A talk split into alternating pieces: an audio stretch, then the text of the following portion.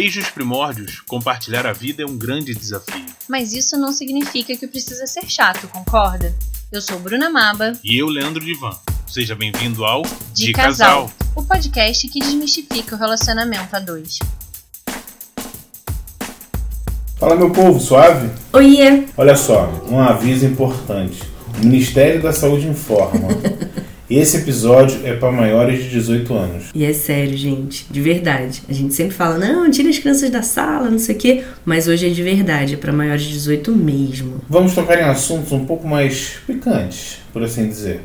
Afinal de contas, já tem uns 30 episódios, então vocês já conhecem a gente. Já conhecem nossa intimidade. Olha só. Os nossos apelidos carinhosos. E agora vai conhecer outra parte. Mentira, tá achando que vai ter fotinha? Vai ter não.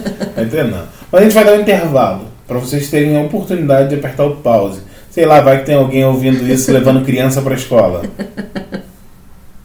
Beleza. Então voltamos. Agora é por conta e risco de vocês tá? Vamos estar nos expondo aqui. É. Então realmente tirem as crianças de perto do som. Beleza, agora vamos embora. Vamos embora, vamos falar sobre isso então, sobre intimidade a dois. É um assunto que algumas vezes acho que se torna um tabu, né? Sim, e tem muita gente que tem vergonha de falar, né, que não gosta de falar com parceiro e tal.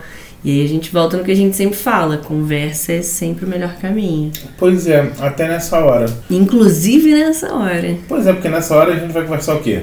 Vai! Vai! Não, brincadeira, que isso. Não é isso que eu tô falando, não.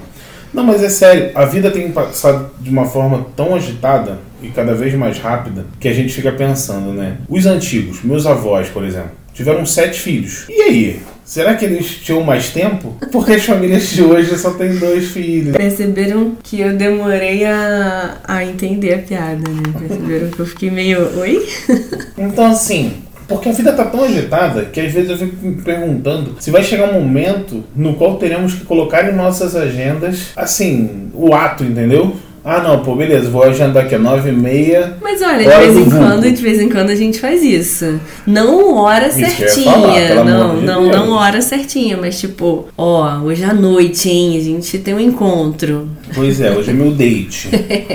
então, date que vou lhe usar. Brincadeira! ô! Meu Deus! Ai, Leandro. Ele tá muito saidinho hoje, gente. Ele tá aqui todo torno.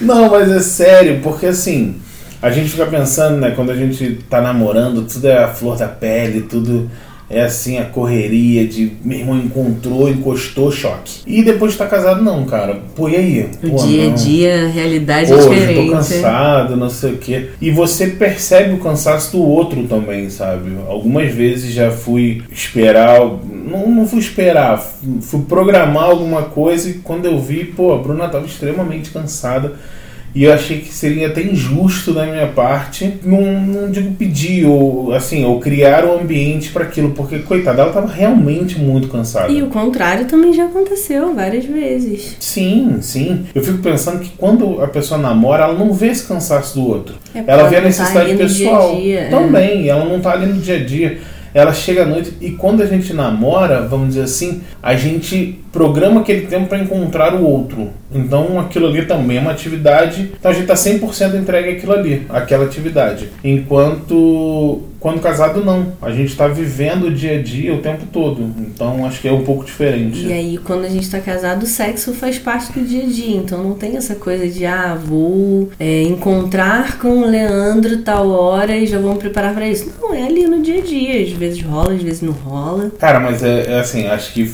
ele ganha em disparado em relação à qualidade. Sim, com certeza. Acho que após o casamento, o sexo fica algo diferenciado ao extremo. Porque assim, não é só a junção de dois corpos. Eu acho que vai além, sabe? Eu acho que tem uma mística ali, porque você não preza mais pela quantidade, mas você preza intensamente pela qualidade. Ai, gente, que lindo meu marido, né? Ah, só um minutinho que a gente já volta. Não, então assim, hoje não tem cansaço, hein? Não, mas estou falando sério. Porque eh, eu vi uma, uma, reportagem da Débora Seco que ela falou que assim que ela casou, ela transava em média 10 vezes por dia. E ela falou, gente, pera, aí o pessoal duvidou, né? Falou, ah, mentira, como é que você pode transar 10 vezes por dia? Ainda mais casado, casado nem transa. aí ela falou, gente, peraí, eu tô te falando em transar 10 vezes por dia. Eu não te falei que foi bom. Ou melhor, eu não te falei que foi com qualidade. Uhum. Bom todas as vezes foram. Mas não com qualidade.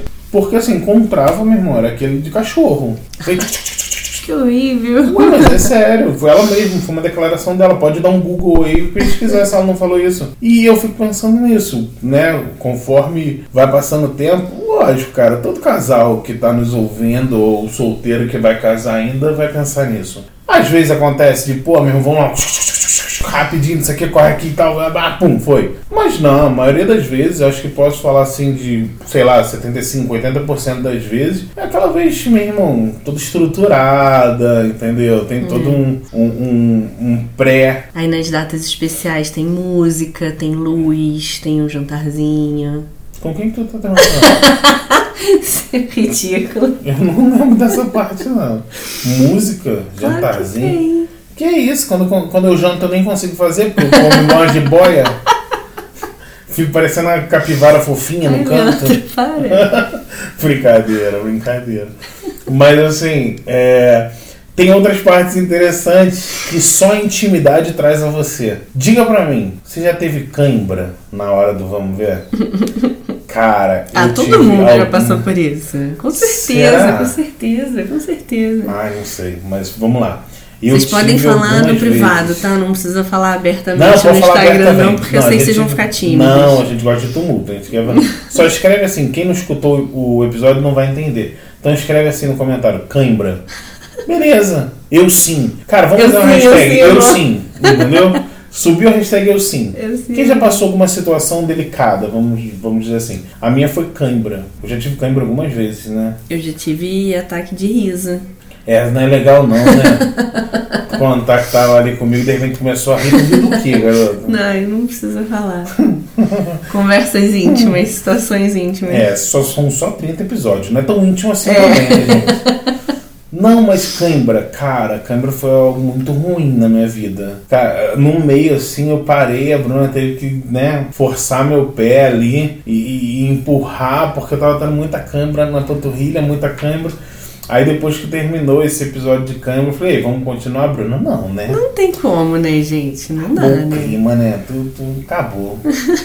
Aí eu fiquei olhando pra ela assim, falei, mas pra mim é tudo normal. ela, não, não estamos, né? Vambora. Aí virou as costas e foi embora, sério. E eu acho que tem algumas coisas que são legais também, que é você falar pro seu parceiro, sua parceira, né? Forte! Não, Leandro, para. Tô tentando falar sério. Não dá pra falar sério com ele, cara. Não, mas é sério. Falar o que Alô, você gosta. É, o que você gosta, o que você não gosta, o que te incomoda. É, porque eu acho que, que você verbalizar o que você está sentindo é importante, sabe? Porque muitas vezes a pessoa não entende os seus sinais ou o seu olhar, às vezes, ou às vezes nem viu o seu olhar. pois é, tem isso também. E nós, nós homens somos burros e tal. Tô falando sério. A gente é muitas das vezes egoísta também.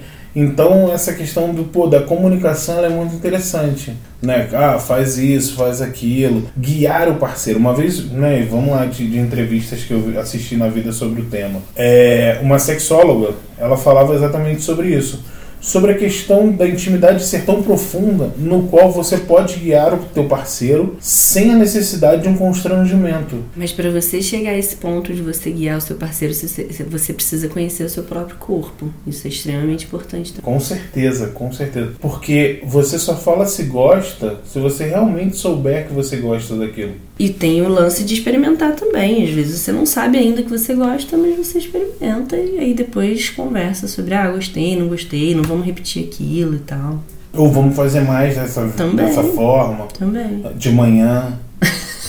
e falei demais. Mas então é isso, gente. Já tá dando, né? Já. Oh, meu Deus do céu. A frase não ficou legal nesse episódio, mas tá bom. Então fala com a gente Eu sei que vai ser difícil, vai ser um tema um pouco mais polêmico, mas a gente quer ver o inbox pipocar. Então conta pra gente, fala um pouco, conta alguma história engraçada sobre isso. Depois a gente conta sem falar os nomes. Ou não. Mentira, mentira, não vou falar o nome não.